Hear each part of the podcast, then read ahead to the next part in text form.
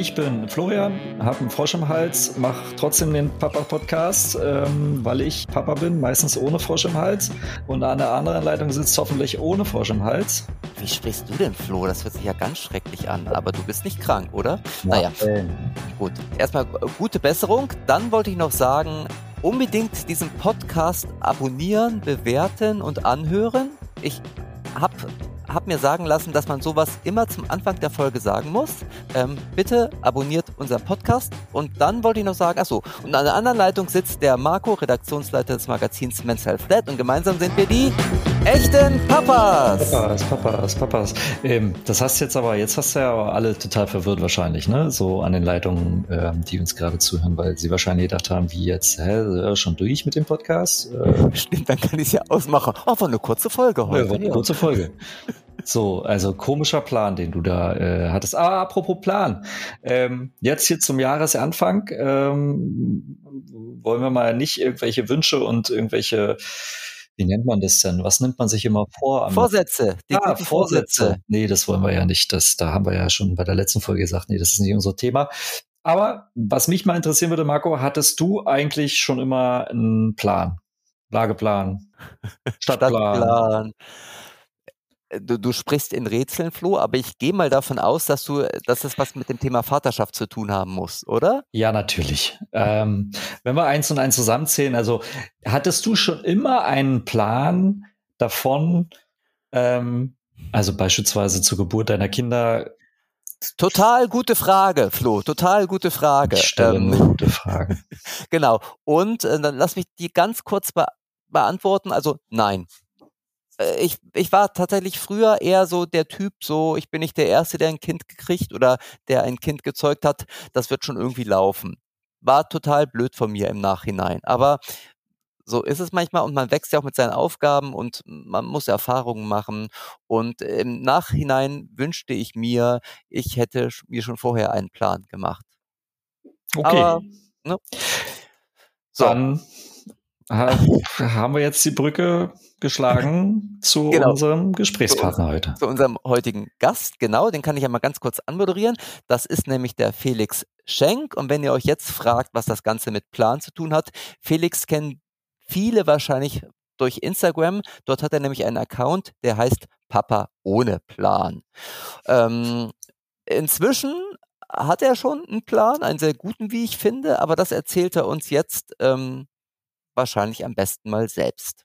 Ja, Ja. dann äh, Felix. Herzlich willkommen, Felix. Schön, dass du bei uns bist, bei den echten Papas. Hi, guten Morgen. Danke für die Einladung, ihr beiden. Ja, sehr, sehr gerne. Und Felix, der Flo und ich haben gerade schon im Vorfeld über dich gesprochen, nicht hinter deinem Rücken, aber schon mal so ein bisschen über Gutes. unseren, nur Gutes natürlich, ein bisschen über unseren Gast. Und ähm, man kennt dich ja in erster Linie ähm, von Instagram und da heißt du aber nicht Felix, da heißt du Papa ohne Plan. Und ich glaube, dieser Name, dieser Account ist so ein bisschen erklärungsbedürftig. Warum Papa ohne Plan? Magst du das einmal unseren Hörern und Hörerinnen erklären? Ja, klar, gerne. Ähm, also ich habe äh, meinen Instagram-Account wie viele andere irgendwann mal aus reiner Langeweile und Neugierde ähm, äh, angefangen zu betreiben, habe dann da viel privaten Kram äh, und Essensfotos und so ein äh, Zeug geteilt und bin dann irgendwann aber dazu übergegangen, dass ich gemerkt habe, okay, ähm, mein Fokus liegt jetzt gerade mit mit äh, Schwangerschaft und annahender Geburt von unserem ersten Sohn mehr und mehr auf diesem Thema Vaterschaft. Und ähm, da das Thema Vaterschaft in meiner eigenen Biografie halt irgendwie eine große Rolle spielt, weil ich kein gutes Verhältnis bis gar kein Verhältnis zu meinem eigenen Vater habe, habe ich gemerkt, mir fehlt die Blaupause. Und weil Papa ohne Blaupause blöd klingt, habe ich gedacht, okay, dann machen wir daraus Papa ohne Plan. Und ähm, das soll natürlich irgendwie kein, kein Ding sein im, im Sinne von Nomen est omen. Ne? Also ich glaube schon mittlerweile hat sich ein Plan manifestiert, zumindest ein grober, an den ich mich manchmal halte. Aber ähm, ich glaube, es hat halt auch so ein bisschen was mit ähm, ja, Authentizität zu tun und halt mit einem mit einem echten, wahrhaftigen Elternsein, wenn man sagt so, ey, äh, gibt's den Plan überhaupt? Habe ich den? Werde ich den jemals bekommen? Und das ist so ein bisschen die Erklärung, äh, wie ich zu dem Namen gekommen bin und auch warum ich den immer noch weitertrage, auch wenn sich wie gesagt mittlerweile ein Plan manifestiert. Mhm. Also ich glaube tatsächlich, dass äh, im Gegensatz zu vielen anderen du total guten Plan hast. oh, ähm, danke. oder äh, also das ist ja schon mal schön, überhaupt einen Plan zu haben. Und ich glaube tatsächlich, dass das ja das Problem vieler werdender Väter ist, dass sie unabhängig davon, wie ihr Verhältnis zu ihrem Vater ist, man da einfach ohne Plan so ein bisschen in diese Familienplanung rein ähm, stolpert. Ja, absolut. Das glaube ich auch.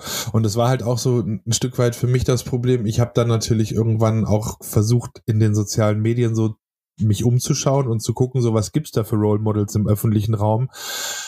Ja, und also diese, ne, ich meine, das ist ja immer auch so mittlerweile schon fast so ein kleines Buzzword. Diese aktive Vaterschaft ist natürlich irgendwie was, was jetzt noch immer sehr nischig ist und ähm, gut, wir müssen da auch irgendwann drüber reden, wenn wir aktive Vaterschaft benennen, warum benennen wir nicht aktive Mutterschaft und so weiter, aber das ist alles später weiter im Thema, glaube ich.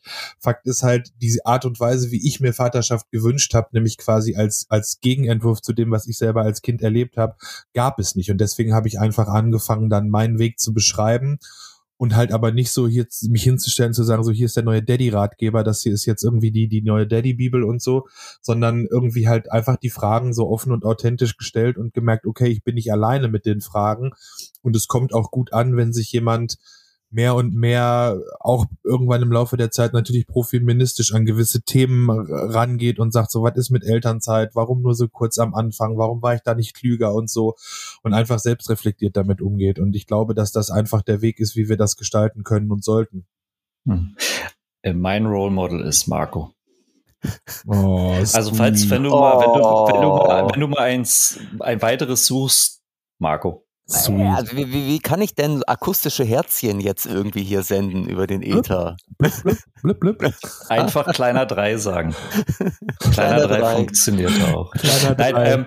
Das Aber äh, du hast, du hast es gerade schon, hast es gerade ja äh, schon angesprochen oder die Herleitung zu deinem Namen. Ähm, wie war das denn ähm, für dich, äh, ohne, ohne Vater aufzuwachsen? Ähm, mal abgesehen davon, dass du es wahrscheinlich jetzt nochmal doppelt realisiert hast, als du selber Vater wurdest, weil du mhm. dann plötzlich festgestellt hast, dir fehlt der Lageplan. Ähm, wie, wie, wie war das denn für dich? Also es gab halt immer, ähm, immer mal wieder Kontakt über all die Jahre hinweg bis zu meinem 18. Lebensjahr. Es gab auch manchmal äh, für einen gewissen Zeitraum äh, so regelmäßige Besuchskontakte an den, also 14-tägig an den Wochenenden immer. Heute aus erwachsener Sicht weiß ich, dass es nicht cool war. Damals als Kind, muss ich sagen, habe ich das tatsächlich nicht so wahrgenommen und bin aber auch einfach gerade noch äh, und da auch ganz authentisch zu sein in dem Prozess, das alles äh, auch therapeutisch aufzuarbeiten, weil da einfach Klamotten gelaufen sind, die halt super uncool waren und die überhaupt nicht kindgerecht waren ähm, und Dinge passiert sind, die mich bis heute krass beschäftigen.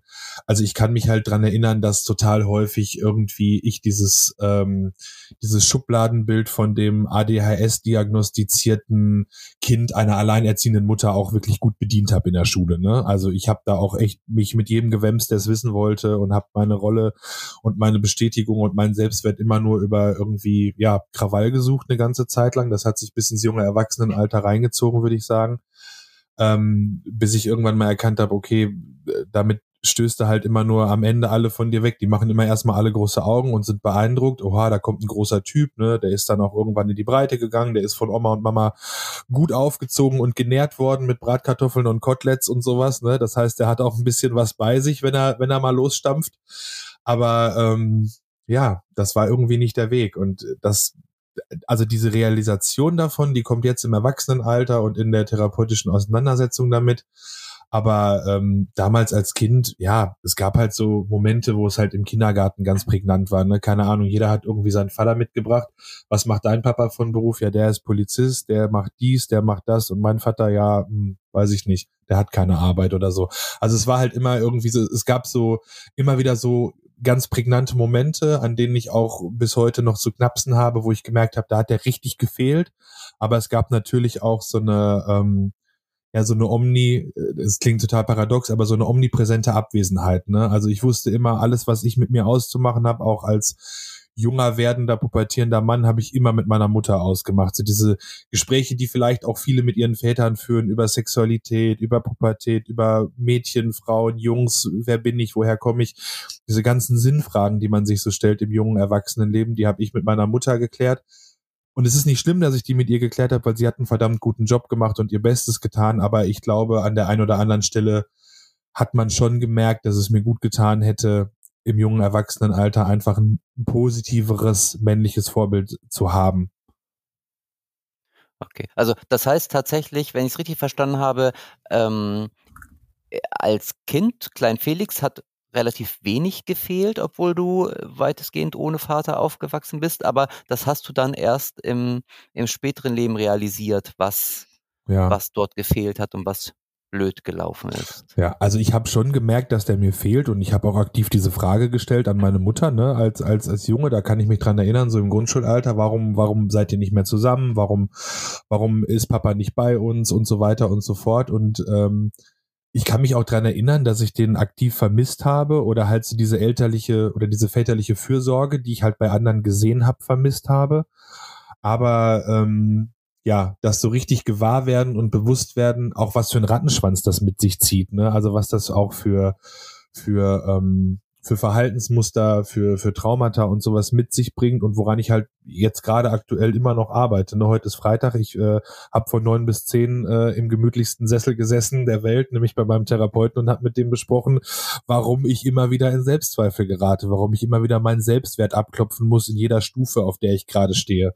Und wenn man es runterbricht, liegt das einfach daran, dass da jemand gefehlt hat, der mir gesagt hat, du bist gut so wie du bist. Du musst dich nicht immer abklopfen und deinen Selbstwert über irgendwie dein Außen definieren, sondern glaub auch mal an dich selber. Das ist was, was ich jetzt im Alter von 35 anfange zu lernen. Und das ist eigentlich, es ist gut, aber es ist halt auch eine traurige Erkenntnis ein Stück weit, ne? Hm. Ist es komisch. Die meisten Sitzungen finden immer freitags statt, meine auch. Ja, ist geil. Aber das ist Fridays for Future, sage ich immer. Okay, also meine, meine Frage wäre jetzt eigentlich gewesen, was vermisst du im Rückblick am meisten? Was hast du im Grunde genommen jetzt gerade eigentlich schon skizziert? Mhm. Ja, okay. ja, so, so diese, diese, diese Fürsorge und einfach dieses, ja. dieses Dasein, ne? Aha. Wenn man das jetzt mal umdreht, ähm, mal angenommen, ich weiß nicht, ob du, ob du vielleicht auch ähm, offen dafür wärst, einfach mal zu skizzieren, was wäre, wenn du das bekommen hättest. Mhm. Was, wie wäre, wie wäre das alles verlaufen, mal abgesehen, dass du freitags dann wahrscheinlich äh, einen Termin weniger hättest? Ähm, ja, ist, ist voll die spannende Frage, weil das ist ja so, ähm, man, man kann ja, also das ist ja alles rein spekulativ. Ich glaube einfach, äh, es, ich glaube, mir hätte es gut getan und ich hätte mir vielleicht nicht nur einen Freitagstermin sparen können, sondern hätte vielleicht auch damals, ich hatte zwischen äh, 19 und 21 eine ganz ausgeprägte Zeit, wo ich zum Fußball gefahren bin, wo ich viel Randale gemacht habe und so. Äh, vielleicht hätte ich mir das auch sparen können, weil ich nicht plötzlich irgendwie in sehr, ja, schwierigen Kreisen, wie manche von außen vielleicht sagen würden, nach meinem Männlichkeitsbild gesucht hätte, ne? sondern weil ich vielleicht gewusst hätte, also ich, ich glaube, dann hätte ich vielleicht an der einen oder anderen Stelle eine andere Abbiegung genommen. Ich glaube nicht, dass mich das wesentlich in meinem Charakter verändert hätte, aber ich glaube, ich hätte vielleicht die ein oder andere Erkenntnis früher gehabt, wenn da einfach die Fürsorge da gewesen wäre und vielleicht auch jemand mal so ein, ja, wie soll ich das sagen? Jetzt, also ich will es jetzt nicht so definieren, als wenn mir väter, väterliche Härte gefehlt hätte, aber wenn auch mal jemand gesagt hätte, so, ey Digi, ist Stopp, ne? Du übertreibst es gerade.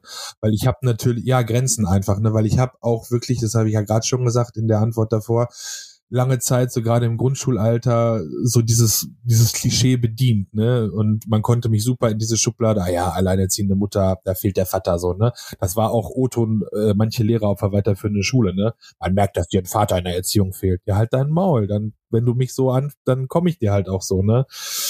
das ist so dieses, dieses ewige Prinzip von schickste Scheiße, christe Scheiße. Und ich habe damals halt noch nicht begriffen, dass man da auch anders drauf hätte reagieren können. Und ich glaube, mit der richtigen Fürsorge, die ich zum Beispiel heutzutage meinem Sohn entgegenbringe, der ähnliche Verhaltensmuster an manchen Stellen hat wie ich natürlich, weil er zur Hälfte von mir ist, sage ich, nee, guck mal, Schatzi, aber das bringt nichts, damit kommst du nicht weit. Dann rennst du vor eine Wand und ich bin da schon vorgerannt und du musst da jetzt zweimal vorrennen und dann siehst du das auch und dann kannst du kommen und sagen, hast recht gehabt, Papa.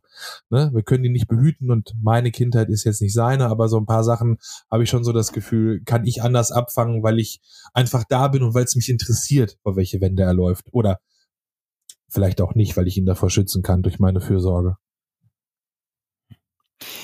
Felix, jetzt hast du vor ein paar Monaten ein Buch veröffentlicht und yeah. ich finde, der Titel ist, ist da für mich der Buchtitel des Jahres, oh. weil er nämlich heißt, hat die Mutti heute frei. Also echt äh, sehr schön und auch sehr schön provokativ, aber ähm, wahrscheinlich auch ein Satz, den der ein oder andere Hörer auch schon gehört hat. Wie ist das bei dir? Ähm, wie oft hat dich dieser Satz in deinem Leben als Vater schon begleitet? Hat die Mutti heute frei? Also das klang so nach Heinche, als ich das das erste Mal gelesen habe. also dieser Satz hat mich tatsächlich eins zu eins so getroffen, beziehungsweise hat er nicht mich, sondern meine Söhne getroffen. Wir waren in einem, äh, darf man hier Name-Dropping machen? Darf ich Markennamen nennen? Notfalls machen wir einen Piep drüber. Okay, also wir waren im und äh, ich war mit meinen beiden Jungs einkaufen. Also in einer Drogerie? In einer Drogerie, genau. Ich sage immer, also im Buch steht ein kleiner Drogeriemarkt am Rande des Ruhrgebiets. Wie die Einleitung von Asterix und Obelix, finde ich. So ja. ein kleines, unbeugsames Dorf. Naja, auf jeden Fall, wir waren halt im das ist hier fußläufig zwei Minuten von uns. Äh, und ich war mit beiden Jungs da, weil ich halt frei hatte, so, ne? Und dann bin ich mit denen einfach einkaufen gegangen, weil das für mich kein Step ist, mit meinen Kindern einkaufen zu gehen. Und wir stehen an der Kasse, ich räume alles ein, pack die Sachen vom Band und dann beugt sich diese alte Dame runter und sagt, oh, das ist aber schön, dass der Papa mit euch einkaufen geht. Hat die Mutti heute frei? Und irgendwie in dem Vorgespräch zum Buch habe ich diese Geschichte halt äh, mit den Leuten von GU gedroppt und dann ist dieser Buchtitel entstanden und wir haben gesagt, ja, es ist so catchy, weil in dem Moment hat mich dieser Satz überhaupt nicht so, so gerührt irgendwie. Ne? Und ich habe nur so gesagt, nee, ich habe frei, deswegen bin ich doch hier. So, weil es bedient ja dieses Bild von der Papa ist am Babysitten oder sowas, ne? Und was der eigentlich meint und in wie viel Variationen dieser Satz hunderte Male gesagt worden ist schon zu mir und zu allen anderen Vätern, die sich normal, Klammer auf, aktiv, Klammer zu, einbringen, äh, ist, glaube ich, unzählbar. Ne? Und da sind wir wieder bei diesem aktive Mutterschaft-Ding, weil wir können ja nicht auf der einen Seite sagen, so hier, yeah, setzt mir eine Krone auf, ich bin ein aktiver Papa und Applaus verlangen für das, was Mütter millionenfach weltweit seit Jahrhunderten leisten. Das ist ja Bullshit. Und so ein bisschen geht da die Reise hin mit diesem Buchtitel. Und der ist natürlich ein bisschen picky und provokant gewählt, aber halt auch mit, mit Wunsch, dass er genau das macht, was er halt auslöst in den meisten. Dass sie denken, was bitte, wie, wie, wie, die Mutti hat frei, da muss ich schon mal gucken, was das ist. Ja, das ist, das ist heute so auf vielen Ebenen völlig falsch, irgendwie, diese ja, Aussage. Äh, da bin ich froh, also dass wir uns mittlerweile in einer anderen Zeit bewegen. Ähm, aber für, ich glaube, die Dame, die das äh, zum Ausdruck gebracht hat, für die war das ähm, völlig normal aus der Zeit, aus der sie Eben. wahrscheinlich genau. in die Zukunft und, gereist ist. Und ich bin halt immer froh, wenn sich solche Situationen ergeben, weil man natürlich auch im Laufe der Zeit diese, äh, ich liebe diesen Ausdruck, die Alexandra Zykonow hat den so schön geprägt, diese Bullshit-Sätze, ne? die gibt's ja auch einfach in Richtung Vaterschaft. Und mittlerweile gibt's ja so diese Buzzwords und diese, wie, wie gesagt, Bullshit-Sätze, Shoutout dann an der Stelle. Ähm, ich, ich finde halt einfach, man kann die mittlerweile entkräften. Und natürlich hat man, je mehr man sich mit der Materie auseinandersetzt, mehr und mehr Handwerkszeuge. Und es ist so wie der Schneuzer von Marco im November. Er eröffnet halt Gespräche, weißt du, es sind so Dinge, die Leute sehen das, die Leute checken irgendwie, okay, warte mal, da läuft irgendwas anders, als mein normales Mustergehirn das sieht. Da frage ich jetzt mal nach, da sage ich was. Und mittlerweile bin ich auch gar nicht mehr abgefuckt, wenn mir Leute so irgendwie entgegentreten, sondern ich sage so, echt, ach wirklich, finden Sie das komisch? Ja, aber das sind doch auch meine Kinder, oder? Ja, ja, schon, aber, ja, wie aber? So, und dann meistens hasse sie dann schon, ne? Und ja. ich glaube, wenn man das dann halt sympathisch rüberbringt und da jetzt nicht so irgendwie von einem hohen Ross herab äh, argumentiert, äh, dann, dann kann man da echt noch Leute mit erreichen, die vielleicht noch in tradierten Rollenbildern stecken. Und genau das ist halt der Schuh, den ich mir gerne anziehen möchte und in dem möchte ich große Schritte vorangehen und sagen so, ja, hier, hallo, wir machen das. Nicht applaudieren, wir wollen nur, dass es normal ist und auch ein Stück weit gesehen wird. Ich finde, das ist eine total coole Idee für so eine Soundbox. Kennt ihr so eine Soundbox mit diesen Knöpfen drauf? Wenn du drauf drückst, dann kommt da irgendein Sound oder Wie bei TV Total das Nippelbot. Ja, ja, ja so, so ein bisschen. Oder äh, gibt auch äh, ganz viele andere Varianten, aber so die, wo du die Argumente drauf sprichst und dann machst du einfach nur den Knopf an und dann wird, kommt aus der Box sozusagen einmal kurz der Satz der gerade passt und ja. fertig. Aber du hast in deinem Buch ja sehr viel über aktive Vaterschaft gesprochen, was dir sehr wichtig ist. Jetzt ähm, mit Hinblick äh, auf deine Geschichte ähm, ohne Plan, warum ist die aktive Vaterschaft denn dann so wichtig? Ja, ich, ich habe halt einfach im Laufe der Zeit gewusst, wie ich es definitiv nicht machen will. Und für mich ist halt der Gegenentwurf zu dem, wie ich Vaterschaft an mir selbst erlebt habe, das, was die Gesellschaft, glaube ich, unter aktiver Vaterschaft versteht. Und deswegen ist es einfach dazu gekommen, dass ich das, glaube ich, so mache. ich habe halt irgendwie genau diese Dinge, wo du gerade sagtest, ne, wenn es andersrum gelaufen wäre, wenn er da gewesen wäre. Ich, ich glaube nicht, dass ich ähm, jetzt irgendwie große, wie gesagt, wesenszugsverändernde Dinge in mir gehabt hätte, aber ich glaube, es macht halt wirklich was aus, wenn ein Kind und in meinem Fall zwei Jungs einfach erleben, der Papa ist nicht der abwesende Ernährer, der ist nicht nur am Wochenende für uns da, weil das ist ja so ein bisschen das Rollenbild, mit dem unsere Generation, ne, und ich meine jetzt hier uns drei und auch die unserer Väter noch aufgewachsen ist. Und wenn wir uns jetzt nicht mal langsam äh, umdrehen und diesen Kreislauf durchbrechen und zeigen, wir sind auch verletzlich, wir sprechen auch über unsere Gefühle.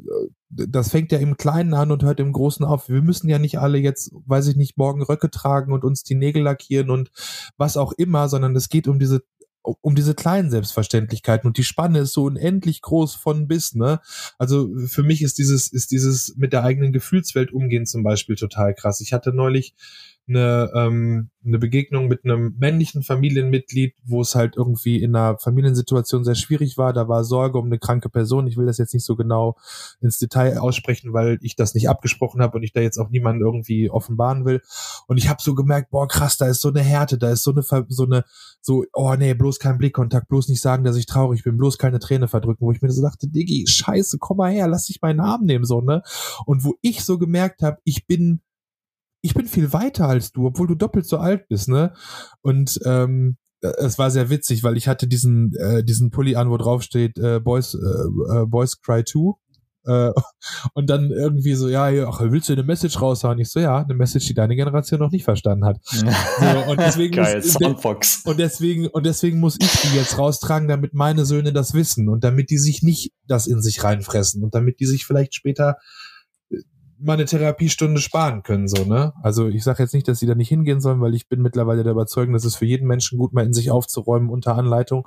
Aber ich glaube halt einfach, es liegt jetzt an uns und dann nochmal unserer Generation, uns drei als Väter, so die Weichen zumindestens ein bisschen anders zu stellen. Und ich verstehe auch immer, wenn Leute sagen, das ist total viel und jetzt Care-Arbeit und, und, und, und, ach nee, und hier der Pay Gap und dies und das. Und du musst ja nicht alles wissen und du musst nicht jedes feministische Buzzword runterbeten können und so, sondern es geht einfach so ein bisschen mit der selbstkritischen Auseinandersetzung um dich selber wo stehst du, was willst du machen, wo willst du hin und wo willst du vielleicht deine Kinder und vor allen Dingen deine Söhne hin erziehen, weil dieses, wir müssen unsere Töchter schützen, steht für mich auch immer in so einem ganz klaren Kontrast zu, wir müssen gucken, dass unsere Söhne einfach keine Arschlöcher werden. So, weil das ist unsere verdammte Aufgabe, ne? Wir wollen die ja zu einem anständigen Teil dieser Gesellschaft erziehen und im besten Fall zu guten Menschen machen. Und ich finde, da gehört mittlerweile auch zu, dass man halt einfach gewisse tradierte Rollenbilder einfach nochmal abklopft und sagt, ja, kann man so machen, wenn sich alle damit wohlfühlen, okay, aber ist auch okay, wenn man dagegen schwimmt. Hm. Hm. Ich Geil. auch. Danke. Und ähm, ich, ich Darf ich mal die letzten 20 Minuten zusammenfassen, weil ich es total spannend finde? in, in, einem Satz. Also du bist ja sozusagen als Papa ohne Plan angetreten, weil du einfach ähm, selbst als Kind kein Vorbild hattest und ähm, inzwischen hast du ja aber sogar, hast du einen Plan, der sogar ähm, in Buchform gedruckt ist auf, ähm, ich, ich kann, ihr habt das Buch hier vorliegen, auf wie viel Seiten? Ähm, ja, knapp 200 Seiten. Also 194 sind es, ich habe es hier auch stehen. und ähm, meine Ausgabe hier stehen. stellt sich natürlich die Frage irgendwie, ähm, wie diese Idee von aktiver Vaterschaft ähm, bei dir Gestalt angenommen hat. Du schreibst ja in deinem Buch selbst irgendwie, das musste erst in deinem Kopf reifen, diese aktive Vaterschaft. Und ich frage mich jetzt, hat es in deinem Kopf da irgendwann einfach Klick gemacht? Gab es da eine Situation, ähm, die da den Ausschlag gab, oder war das wirklich ein schleichender Prozess? Also ich glaube, ich glaube tatsächlich, dass es ein Stück weit beides ist. Also es gab tatsächlich einen schleichenden Prozess, der so mit Beginn des Gewahrwerdens der Schwangerschaft von meiner Frau irgendwie mehr oder weniger ähm, eingetreten ist, aber tatsächlich, also die Geburt hat mich einfach komplett, ne, ihr habt das Ihr habt auch beide selber die Geburten eurer Kinder miterlebt, gehe ich jetzt einfach mal von aus. Und es ist einfach, ey, ich bin, äh, mein Gehirn ist explodiert. Das war so krass, dieses Gefühl von, Alter, ich habe jetzt, ich habe da ein Leben geschaffen ne, mit meiner Frau zusammen und das war so für mich einfach der Moment, wo ich wusste, äh, jetzt, jetzt gilt's, ne? Jetzt, jetzt heißt es nicht mehr ich und du, sondern jetzt heißt es wir und jetzt müssen wir uns ganz, ganz aktiv kümmern.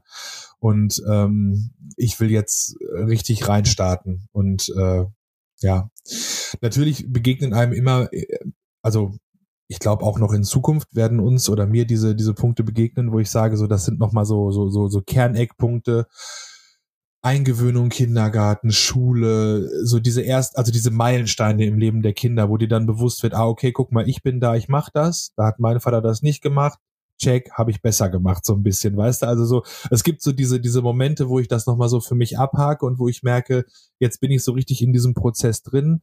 Aber ich würde sagen, das ist schon beides. Also es war schleichend so mit dem, auch so dieses Begleiten der, der, der, der Untersuchungstermine. Ich glaube, ich habe einen Termin verpasst, weil ich arbeiten musste. Ne? Sonst bin ich immer mitgegangen zum Frauenarzt, weil mir das auch so wichtig war, dass also nicht nur aus, aus, aus, natürlich auch aus Eigennutz, aber halt nicht nur und auch nicht um zu sagen, ich habe das alles mitgemacht, sondern irgendwie, weil ich, ich, ich hatte dieses, diese innere, dieses innere Bedürfnis zu sagen und zu zeigen, ich bin von Anfang an da.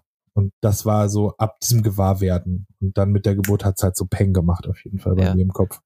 Wobei ich sagen muss, irgendwie, dass die Geburt ein sehr emotionaler ähm, Augenblick ist. Das würde wahrscheinlich jeder Vater unterschreiben. Ja, ich safe. befürchte nur, dass viele Väter tatsächlich das dann auch wieder einen Haken machen, sagen, okay, der emotionalste Augenblick in meinem Leben, aber ja. den dann zum Anlass zu nehmen, auch wirklich umzudenken und dann nicht wieder in tradierte Rollen zu verfallen. Ne? Also mhm. aus dem Krankenhaus zu kommen und dann halt wieder zum Job zu gehen. Ähm, ja. Das ist die hohe Kunst, glaube ich. Ja, böse Falle auf jeden Fall. Ja, ja das stimmt.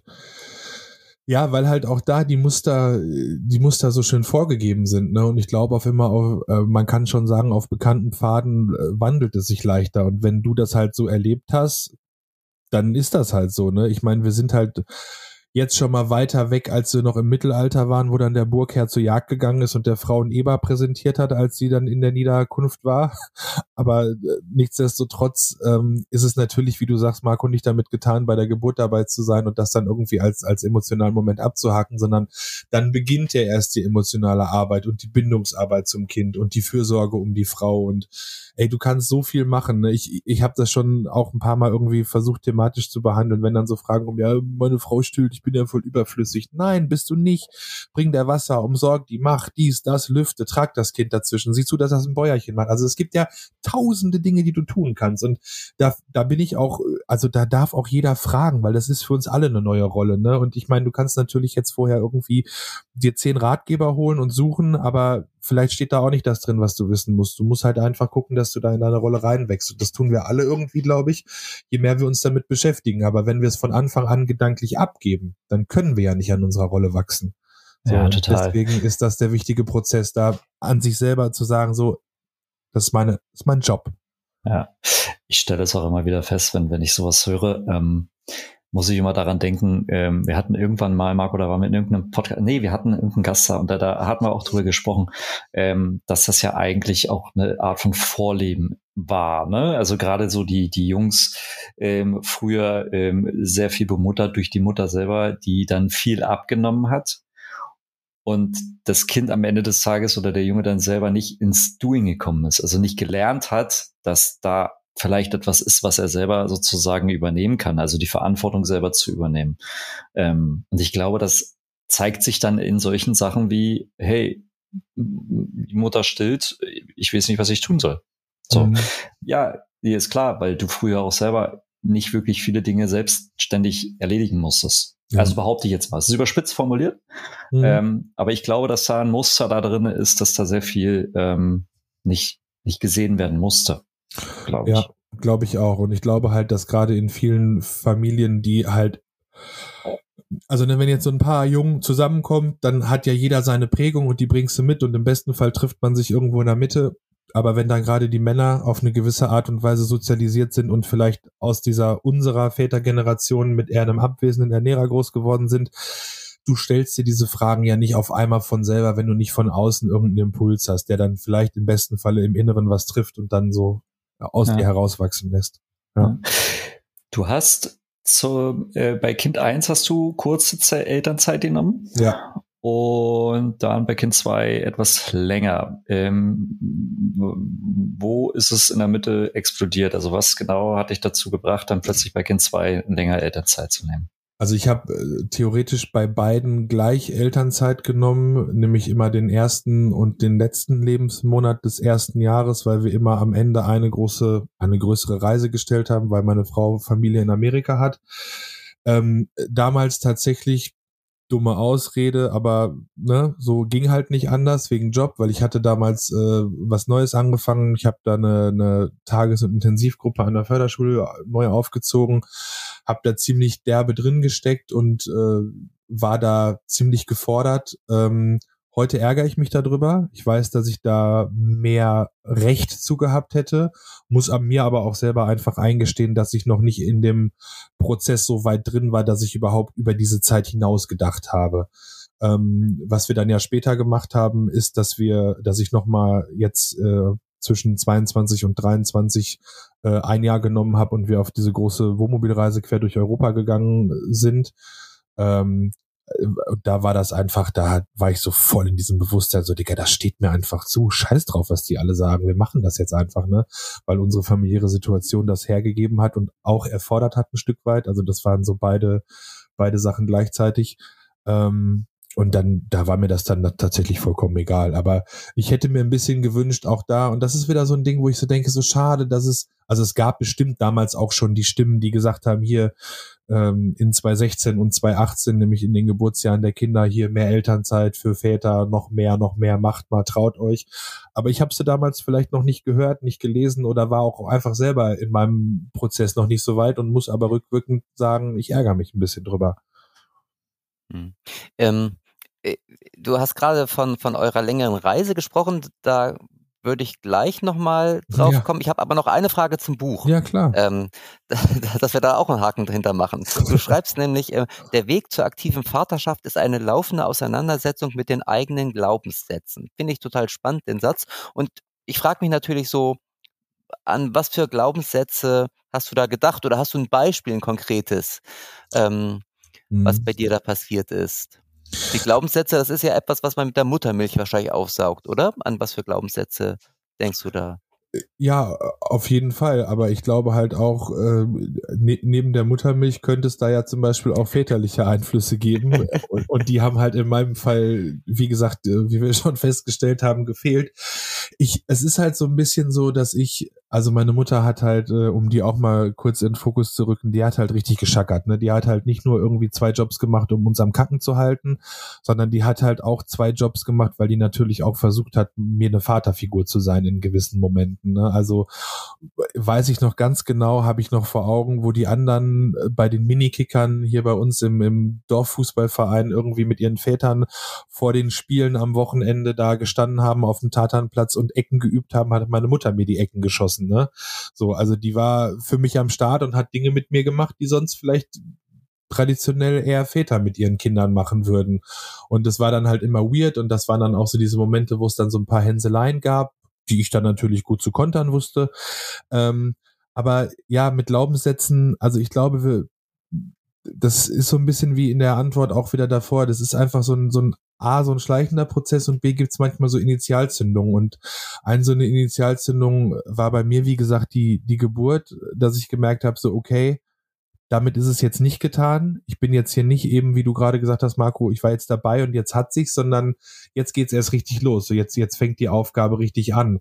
Und ähm, ich glaube, diese Glaubenssätze sind halt auch so ein bisschen ähm, dahingehend zu verstehen, was so den, den eigenen Selbstwert und das eigene Männerbild vor allen Dingen angeht. Ne? So dieses, ja, dass man zum Beispiel immer dieser ewige Fels in der Brandung sein muss oder dass man der, der Ernährer sein muss und so. Und das sind alles so Sachen, wie gesagt, das begreife ich nach und nach. Und ich habe jetzt nach der langen Elternzeit und der Reise, um vielleicht den Bogen dann zu spannen, dahin auch erst gesagt, nee, ich mach das nicht mehr, ich gehe nicht mehr Vollzeit schackern, habe ich keinen Bock drauf. Ich will mehr Zeit mit meiner Familie, weil ich ziehe ja viel mehr Kraft aus meiner Also ich, ich habe gerade noch so ein, so, ein, so ein geiles Reel gesehen, wo die, äh, wo Tara, hier von was Tara sagt, so, so eine Frau auseinander nimmt, die meint so, oh, wenn du dein, äh, wenn du so eine emanzipierte Frau sein willst, äh, dann nimmst du deinem Mann den Raum, um in seine männliche Energie zu kommen. Der kann dich gar nicht versorgen. Wo ich mir so dachte, hä, what the fuck? Vielleicht ziehe ich auch Energie aus meiner Familie.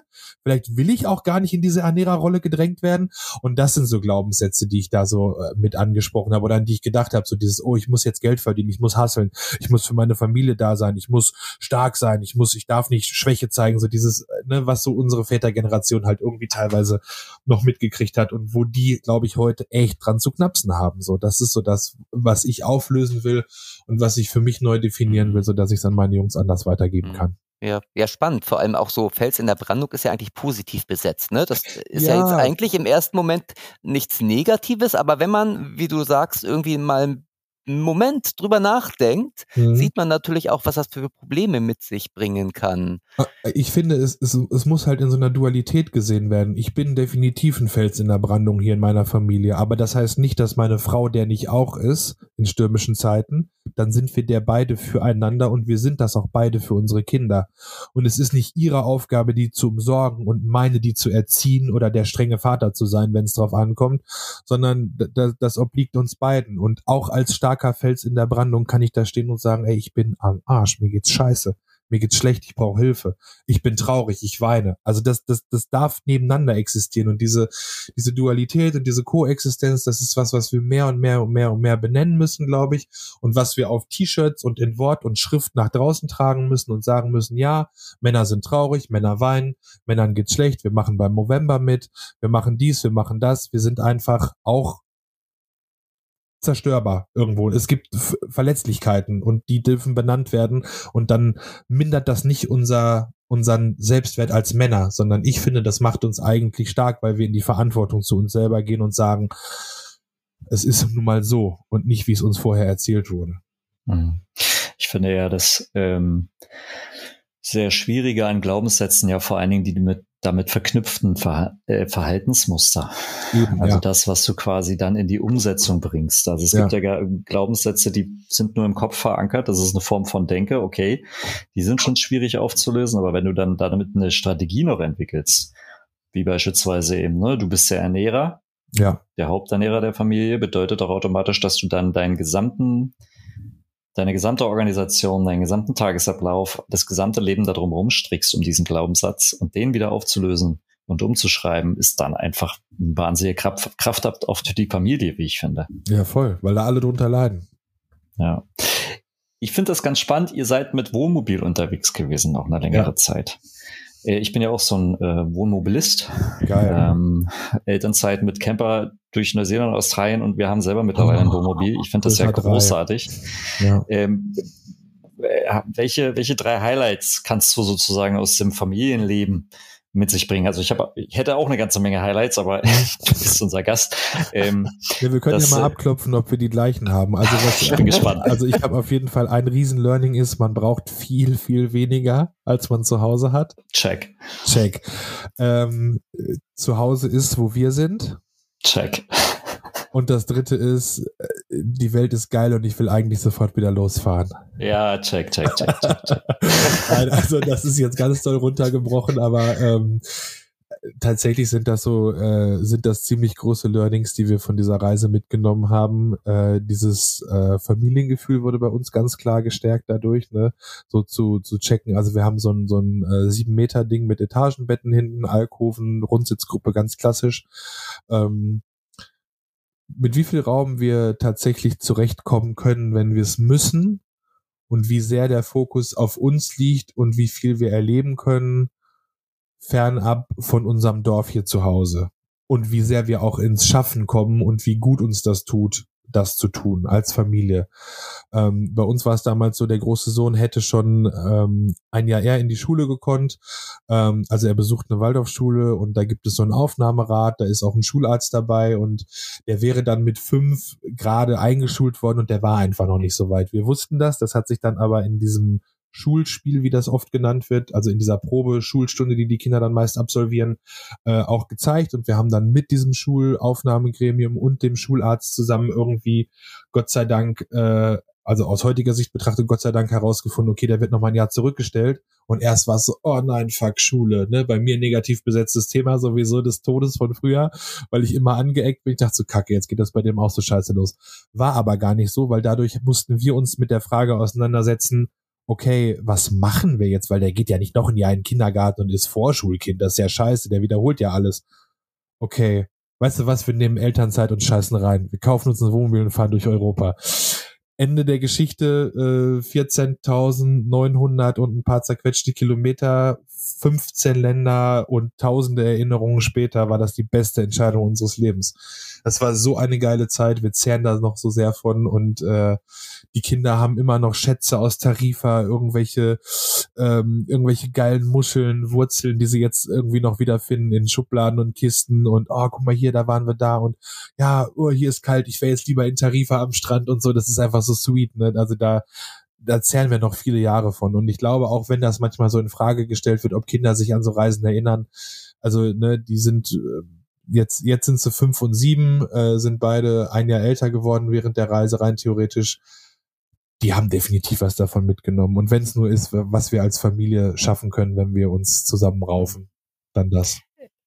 Das Stichwort in Frage gestellt. Da würde ich noch einmal kurz ähm, einhaken. Was mhm. hier auch oft in Frage gestellt wird, ist halt diese Tatsache, Väter nehmen Elternzeit und machen Urlaub mit der Familie. Also mhm. nun habt ihr irgendwie tatsächlich, das war ja eine sehr ausge, ähm, ausführliche Reise. Äh, der Klassiker ist ja tatsächlich, man nimmt diese zwei Monate als mhm. Vater und dann ist man mindestens einen Monat unterwegs und dann sagen die Kritiker immer, deshalb ähm, das Schlagwort in Frage gestellt, die Kritiker sagen dann immer so, ja, aber das ist ja dann nicht wie zu Hause und ähm, das ist eine Ausnahmesituation und eigentlich ist die Elternzeit doch da, um ähm, zu Hause äh, zu sehen, wie es eigentlich so mit den Kindern, wie der Alltag so läuft. Mhm. Ähm, was entgegnest du solchen Kritikern? Also ich glaube schon natürlich, dass, dass da was dran ist, dass, also erstmal finde ich jede genommene Elternzeit von Vätern grundsätzlich positiv. So, ne? Wie man die dann letztendlich gestaltet und was die Leute daraus machen, das bleibt eine individuelle Sache. Da muss jede Familie für sich selber gucken, wie es geht. Ich glaube nicht, dass jetzt äh, unsere Reise oder was weiß ich, eine einjährige Elternzeit, wo der Vater ab dem Moment der Geburt zu Hause bleibt und die Mutter wieder arbeiten geht, Maßstab sein muss oder darf, sondern ich glaube, das muss jede Familie individuell für sich entscheiden. Trotzdem finde ich, dass an dem Vorwurf, in Anführungsstrichen, wenn wir es als Vorwurf benennen wollen, was dran ist zu sagen, das hat mit der Situation zu Hause nichts zu tun. Im Urlaub, ich gehe jetzt mal von so einem 0815 Standard Cluburlaub aus, hast du irgendwie eine Kinderbetreuung, du hast ein Buffet, du musst dich nicht um die Betten kümmern, du musst nicht die Wäsche machen, du musst dich nicht drum kümmern, was auf den Tisch kommt und meistens ist das für die Kinder auch zumindestens vorgegeben. So. Das war bei unserer Reise, ohne da jetzt irgendwie in die Selbstverteidigung zu kommen, natürlich ausgeklammert. Wir mussten uns um all diese Dinge selber kümmern. Und ich habe ganz oft gesagt, ähm, same shit, different view. Also wir standen zwar in Tarifa am Strand, aber die, die, die, die Last die mentale Last und die Sorgearbeit war das gleiche. Ich weiß nicht, äh, du wirst es wahrscheinlich äh, ähnlich empfunden haben auf eurer Reise oder auf euren Reisen. Nur wenn du im Wohnmobil unterwegs bist und an schönen Orten bist, heißt es nicht, dass die, dass die äh, dass das Leben plötzlich leichter ist, sondern du hast einfach eine geile Aussicht. Du kannst die Kinder natürlich an den Strand jagen morgens oder du kannst die Shiva-Augen sammeln schicken im Sonnenuntergang und das sieht geil aus. Und du kannst Mörder-Instagram-Stories darüber machen. Aber das heißt halt nicht, dass du dann nicht trotzdem abgefuckt bist und dich die Sorgearbeit um die Kinder in den Wahnsinn treibt an dem Tag. Also, ja, vielleicht als etwas ausgedehnte Antwort auf deine Frage, Marco. nee, also, also ich sehe es genauso, aber ich wollte jetzt einfach auch mal die Stimmen hier ähm, ver ja. vertreten, die nicht anwesend sind. Und ich denke, letztendlich ist es ja auch ähm, in einer neuen Umgebung ist es, kann es ja teilweise sogar noch sehr viel herausfordernder sein mit Kindern. Ne? Eben, also eben, wo, wo wickle ich sie, wenn das Kind krank ist? Wie, also tausend Fragen, die tatsächlich erst aufploppen, wenn man sein, seine Komfortzone verlässt. Ja. Bin ich, bin ich also absolut bei dir. Ähm, und ähm, ich muss mich da gerade so daran erinnern, äh, Marco, das war das allererste Mal, dass ich was äh, für äh, das damalige äh, Mensa's Dad Magazin geschrieben habe, nämlich das Plädoyer für eine Elternzeitreise. Du erinnerst dich vielleicht. Ich erinnere mich sehr gut. sehr gut. Ähm, aber da habe ich im Grunde genommen, und da hast du vollkommen recht, da, auch deine Punkte gerade, die du aufgeführt hast, Felix, ähm, sind genau das, derselbe Check. Ne? Also äh, erstens macht das was mit der Familie, ähm, eine ganz gehörige Portion macht es was und ähm, du wechselst immer noch dieselben Windeln, die du genauso zu Hause wechselst. Ich weiß, dass der Sinn und Zweck natürlich eigentlich ursprünglich für die Einführung korrigiert mich, aber auch dafür war ja ursprünglich dann der äh, Mutter wieder den Einstieg in den Arbeitsalltag zu erleichtern und so. Ähm, aber ich stelle immer wieder fest auf all den Reisen, die wir gemacht haben, auch vor Corona noch mit Fernreisen, bevor, also wir haben, unser Wohnmobil ist ein Corona-Kind. Ähm, das haben wir uns besorgt, ne? weil dann irgendwie, ah, wir keine Lust mehr, Reisen wird sich sowieso verändern. Mittlerweile ist das einfach so, dass jede Reise irgendwas mit uns macht. so. Und ähm, das finde ich halt sehr, sehr wertvoll. Und das würde es nicht tun, wenn wir in unserem Arbeits- oder in unserem Alltag hier zu Hause bleiben würden. Ähm, auch gerade was, was im Wohnmobil oder eben dann eben längere Reisen, so, weil wir versuchen immer sehr lange ausgedehnte Reisen dann hinzulegen. Richtig so. Ja. Raus in die Welt. Raus in die Welt. So, bevor wir jetzt raus in die Welt gehen, eine Frage haben wir noch, oder? Ja. Flo, möchtest du oder darf ich? Bitte. Mach du gerne. Okay, also äh, Felix, unsere Abschlussfrage stellen wir wirklich jedem Gast und zwar, ähm, insoweit äh, kommt sie jetzt vielleicht nicht ähm, total überraschend für dich und für unsere Hörer und Hörerinnen. Und zwar gibt es auf Spotify eine echte Papas-Playlist, die von oh. Gast zu Gast anwächst. Jeder unserer Gäste darf sich ein Lied wünschen, idealerweise eins, das zum Thema dieser Folge passt. Ähm, oder auch einfach dein Lieblingslied. Und jetzt bist du dran. Was ist dein Favorit? Welches Lied soll auf unsere echte Papas Playlist von Spotify? Ich bin gespannt. Boah, jetzt bin ich aber auch wirklich total am, am Hasseln. Ich habe die Frage natürlich im Vorfeld gelesen und muss jetzt wirklich kurz überlegen, welchen Track ich draufpacke. Also ich bin äh, ganz großer ähm, Fan von deutschem Sprechgesang, wie man so nett sagt. Ich höre sehr gerne Rap und ähm, da hat sich in den letzten Monaten und Jahren ein, ein Künstler hier her, äh, heraus manifestiert. Ich hoffe, ihr kennt den Desaster aus Hamburg. Ähm, Nee. Nicht, okay, müsst ihr, müsst ihr dann jetzt, Aber jetzt bei, müsst ihr dann bei, bei Spotify grinden. Ähm, boah, der hat viele, viele coole Lieder. Das kommt jetzt drauf an. Also wenn es zur Folge passen muss, hm, weiß ich gar nicht, ob ich jetzt eins nehme, das ich einfach von ihm mag oder ob ich, ob ich eins nehme, das zur Folge passen muss.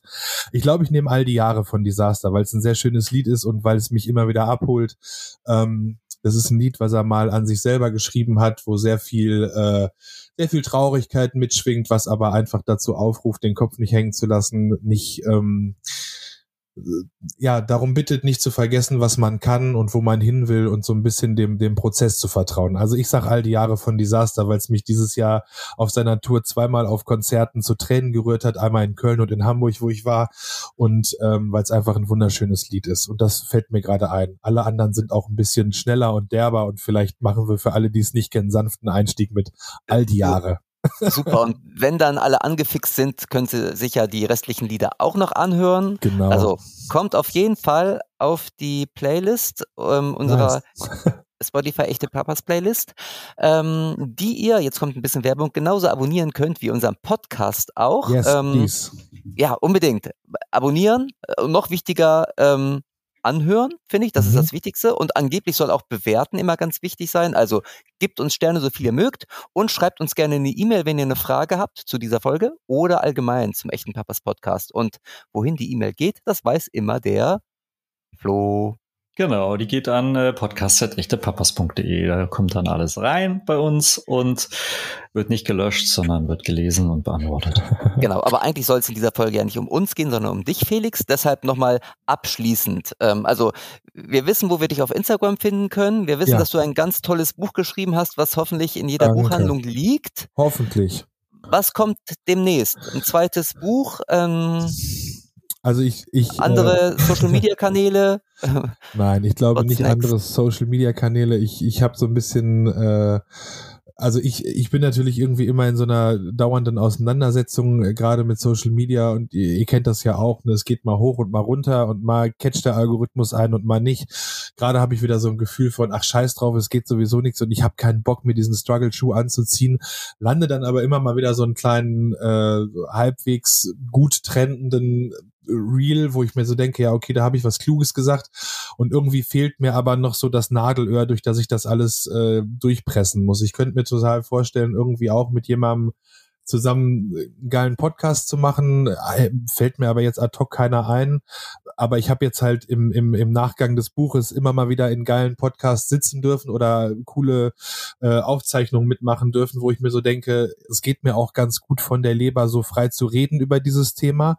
Äh, ohne da jetzt selbstbeweihräuchern zu klingen, glaube ich, gelingt mir das ganz gut. Und mir fehlt so ein bisschen der, der Kanal, weil ich glaube, das ist so ein bisschen die Krux und das schließt nochmal so auf den Anfang mit dem Buch zurück.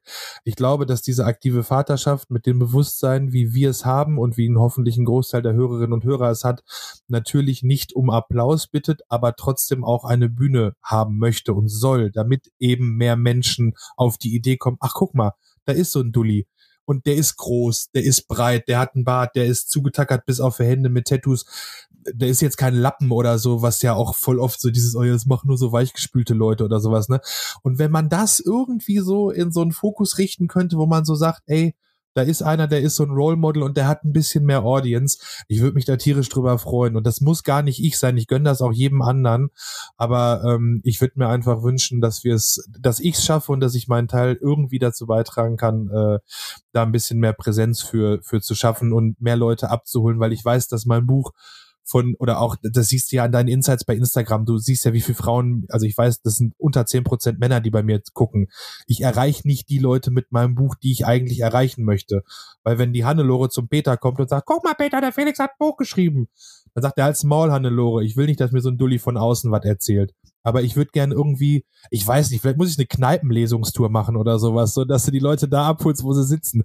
Ich mal gucken, wir können ja mal gemeinsam brainstormen, aber ich glaube, es, es, es braucht ein bisschen Bühne und ich würde mich freuen, wenn ich die irgendwie bedienen könnte.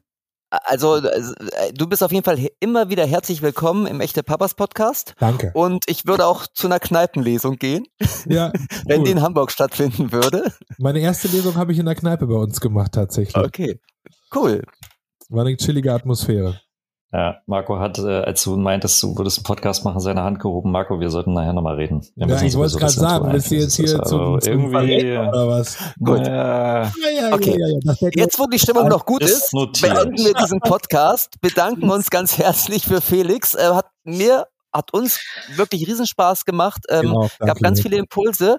Und ja, ich hoffe einfach, dass einfach noch mehr Männer auf dich aufmerksam werden und auf dein Buch. Ja, Oder? das fände ich schön. Also ich, auf jeden Fall. Ja. Danke euch für die Möglichkeit, hier ein bisschen was äh, sagen zu dürfen.